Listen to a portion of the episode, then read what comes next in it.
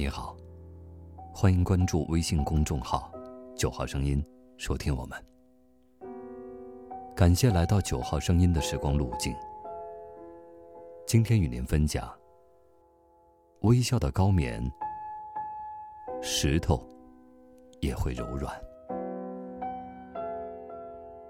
伴随着对古墓丽影和花样年华中那些斑驳光影和森林幻境的记忆，几个小时之后，已经从干冷的北中国置换到了暖意浸润的仙力。对于柬埔寨的所有期望，几乎就是那课本中到电影里不断出现的吴哥窟。我甚至不知道柬埔寨除了吴哥窟还有什么。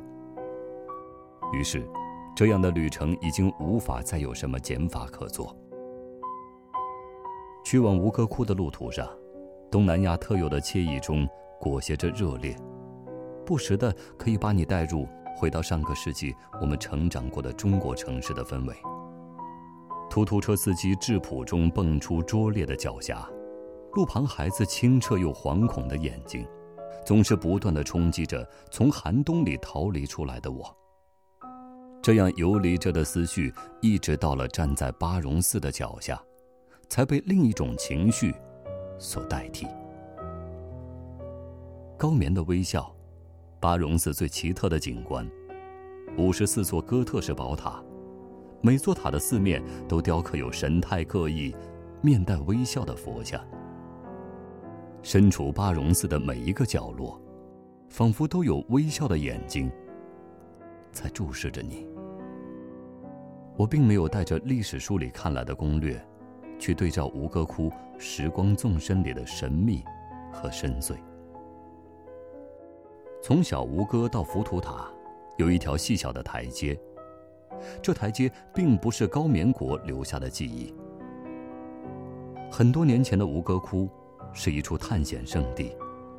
有一对法国夫妇曾来到这里，然而不幸的是，这样险峻的城池。夺走了妻子的生命，于是丈夫就在这里为已故的妻子修建了一条台阶，仿佛在护佑着和他们一同来到吴哥窟的爱情，通向浮屠塔，通向神明。或许真的是这样的台阶，赋予了吴哥窟神秘的力量。很多未满的恋人。在吴哥窟的情人台阶下，伴随着藤蔓缠绕的古树和古寺，冥冥中暗藏的情愫，突然在一刻间喷薄激发，刚好可以就此许下一世诺言。塔布隆寺粗壮的古树与斑驳的古寺相互映衬，密密麻麻的树根。如巨蟒紧紧缠绕，与寺庙纠缠千年，直至成为一体，似乎在诉说着一场树与寺的爱恨缠绵。宏伟的寺庙就这样被大树垫在了脚下。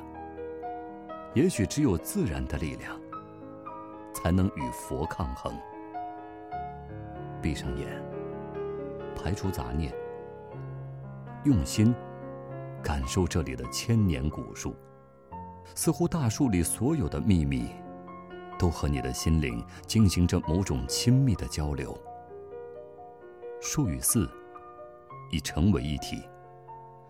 如果强行分开，则树毁寺亡；不分开，终有一天他们会共同灰飞烟灭。这时又想起了在电影《花样年华》的结尾里，周慕云来到吴哥窟，对着一个树洞，说出了自己想吐露的所有心事，然后用一团草塞到缝隙中，潇洒而去。吴哥窟的那些巨石间，几乎没有明显的缝隙，甚至是一片薄薄的刀片，也不能切进去的。这里的心情树洞也一定像这巨石一样，会虔诚守护着倾诉人的秘密，守护着到过这里的爱情。落日时分，幻想着那个一夜逝去的高棉国，曾经藏着多少爱恋，藏在夕阳下，吴哥窟长长的影子里。